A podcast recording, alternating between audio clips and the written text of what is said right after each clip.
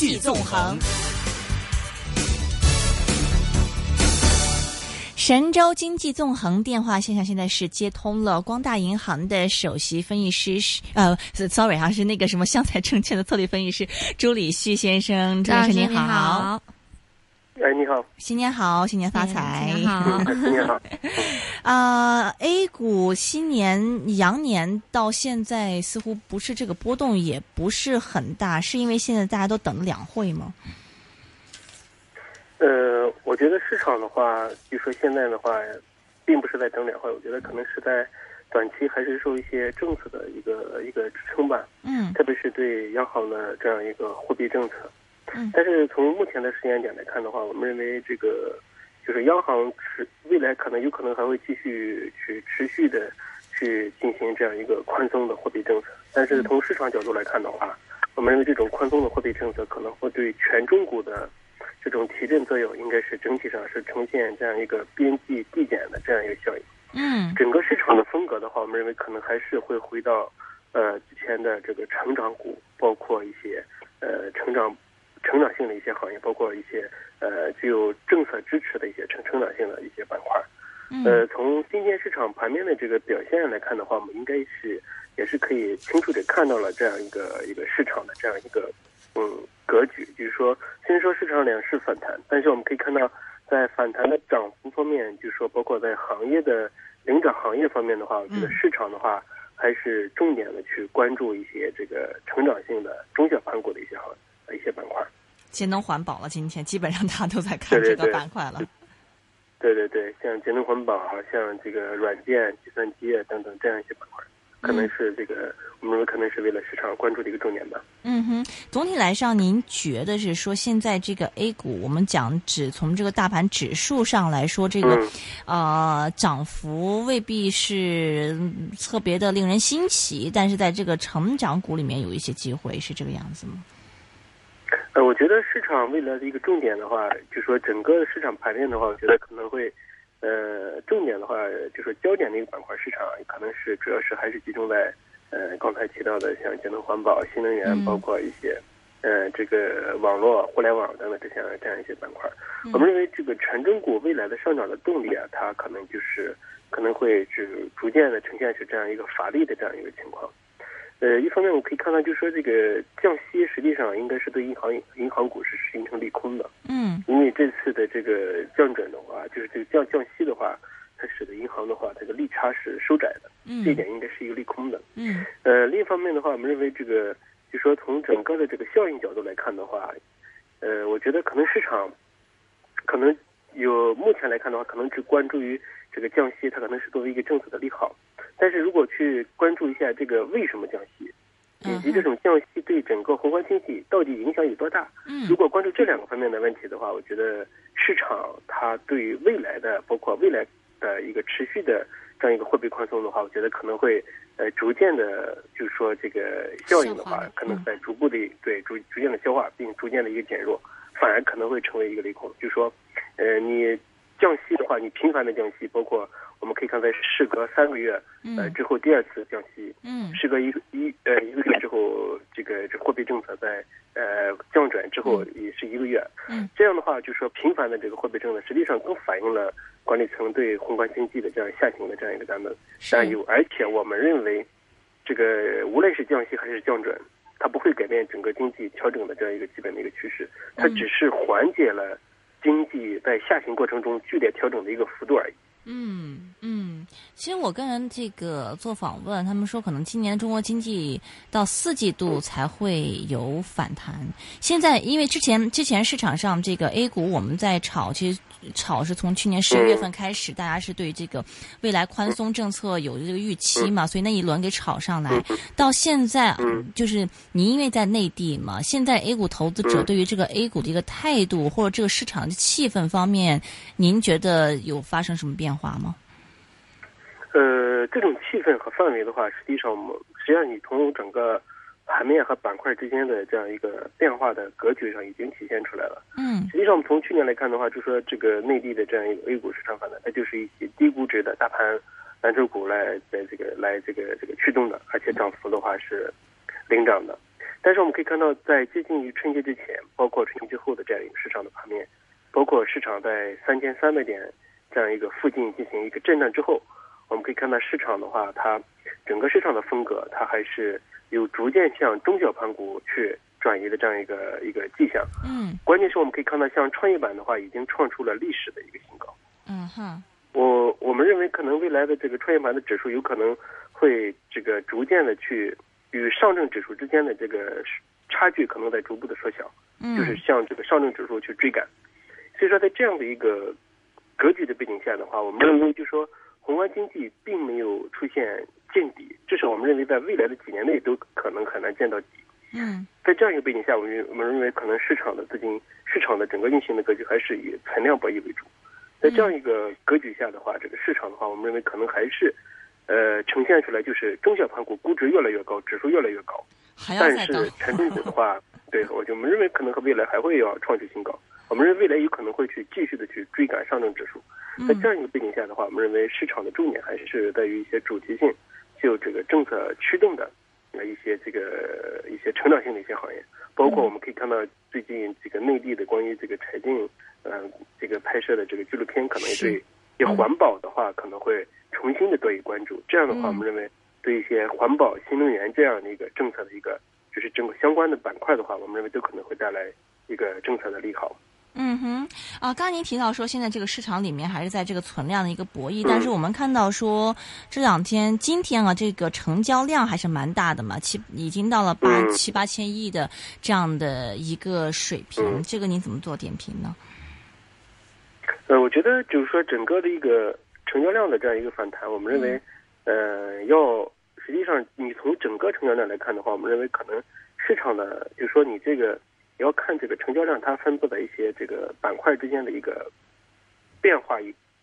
格局。嗯比如说，我们实际上今天我们可以看到成交量很大，但是我们可以看到，你像创业板的成交量，包括中小盘股的成交量，它的这个环比的涨幅啊要比这个像一些权重股的这个成成交量它放的更多。啊哈，所以说，所以说，所以说，我们认为在这样一个大的一个背景下的话，实际上我们认为这个市场的话，你即使呃上证指数它有一个成交量一个一个放大，但是它的这种放大的话，在整个放大的一个一个增量的一个权重里面，实际上它是相对比较软的，嗯。比较软呃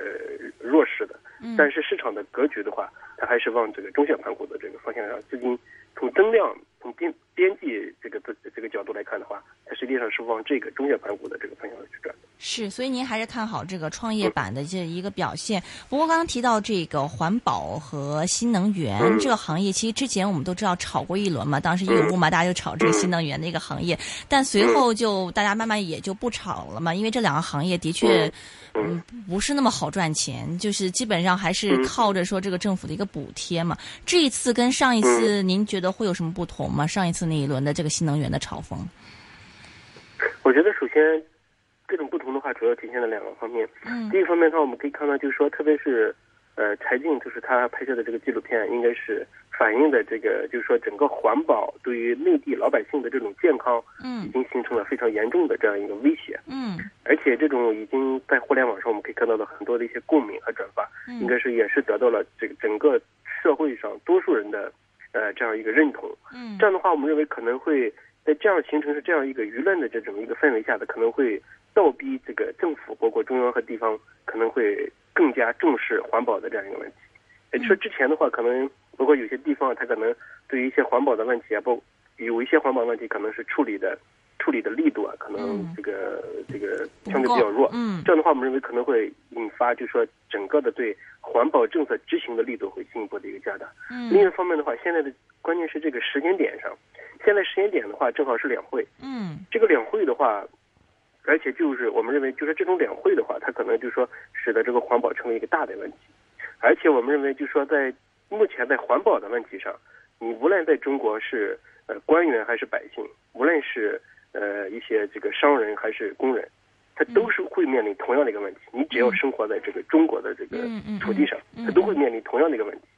所以说，我们认为这块的话，可能会引起这个整个社会对于环保的这样一个重视。这样的话，可能会倒逼整个政策会进一步的加大这样一个惩罚的力度。这样的话，对环保板块，包包括对新能源都是一个政策的利好。所以是一个持续性的利好，而不是暂时的概念性的炒作。嗯，对我认同。OK，明白。那么除了环保和新能源，你觉得这未来就是因为这周就两会了嘛？还有什么的一些 政策性的可能会偏移的行业是值得我们现在去留意的呢？呃，我觉得在两会期间有可能会，就说有有有些呃所谓的官员代表，他有可能会透露一些呃一些在这个一一些这个一些政策方面的一些信息。这些政策方面信息，我们认为可能主要是集中在一些军工的呃板块，比如说。呃，一些这个，比如说涉及到军费啊，涉及到未来的呃军队的现代化，他可能会披露，有可能也有一些这个各种官员的代表，他可能会提出一些，包括对这个整个现代化的一些这个一些信息。这些信息的话，我们认为都有可能会对在二级市场上，它可能会有一些板块会有所反应。我们认为可能会是一方面是主要是集中在包括一些这个军呃军工的一些板块，另外就是说。有可能会现在不是在这个审议，也有可能审议这个反恐法，这样的话可能会对一些网络安全的一些板块，我们认为这些包括一些涉及到这个互联网的这些板块，都可能会带来一个，包括涉及到我们刚刚上食品安全等等这样一些相关的板块的话，都有可能在两会期间成为一个市场这个炒作的一个主题。嗯哼，那像那个什么基建板块呢？我觉得基建板块这一块的话，也也有可能是一个。呃，一个一个主题，但是我们认为这个基建板块的话，它因为之前的话市场都已经包括这个“一带一路”的一个规划，已经有一定的一个反应。嗯。但是我们认为，就是说，关键是如果能不能在对基建板块形成一个提振的话，就要看在两会期间涉及到“一带一路”的这些政策能不能超出市场的预期。啊。如果说基本上在市场预期范围之内的话，我觉得反而可能是一个利空。啊哈。OK，所以基本上呢，您是认为是说，现在在 A 股方面，像之前一些大蓝筹，的确未来的这个从股价上这个空间未必很大，那么还是会回到说，像是成长股啊，像是创业板方面一些炒作当中，最看好的就是环保和新能源。对，对他们这两现在这个这个这个板块在呃，在这个 A 股方面 PE 大概多少啊？呃。这些板块的估值应该是在这个至少在六十倍以上左右的一个市盈率，但是跟历史相比的话，属于一个高位还是低位啊？应该是比较相对比较高的一个位置。但是您觉得？嗯，就说，对我觉得未来的话，虽然说估值相对比较高的话，但是因为你估值的话，它是有一个基础的嘛。嗯。你跟过去的业绩做比较，对吧？它可能是有个相对一个比较高的一个估值。嗯。但是我觉得，对于一些成长性的行业也。并不能呃，并不应该呃用这个估值来作为一个唯一的判断的一个标准。嗯，我们知道之前像美美股的话，现在在互联网泡沫时期，它有有达到上万倍市盈率的。嗯哼，反正所以说，我觉得对于一些成长性的行业，我觉得可能这个更关注于这样一些这个催化剂以及背后的一些一些政策的一个动力吧。嗯，我觉得可能这一块可能对这个。呃，一些成长性的行业可能是一个相对比较适合的这样一个判断的一个一个一个一个角度。嗯，但整体的 A 股的这个大盘的指数方面，您觉得可能今年的这个上涨空间会会怎么样呢？或者说可能还会下跌怎么样呢？你觉得？我觉得从全中国来看的话，我觉得上证指数可能在三千四百点左右。嗯，我觉得这样的一个位置上的话，我觉得可能压力会非常大。啊，因为你未来的话。未来的，就是这种动力啊，嗯，很难很难去超出这个市场预期的一些这个力度，嗯，而且宏观经济的话表现也不会很好，嗯，当然了，它的这种表现很好，它我们是指的它跟过去比，嗯，而不是跟呃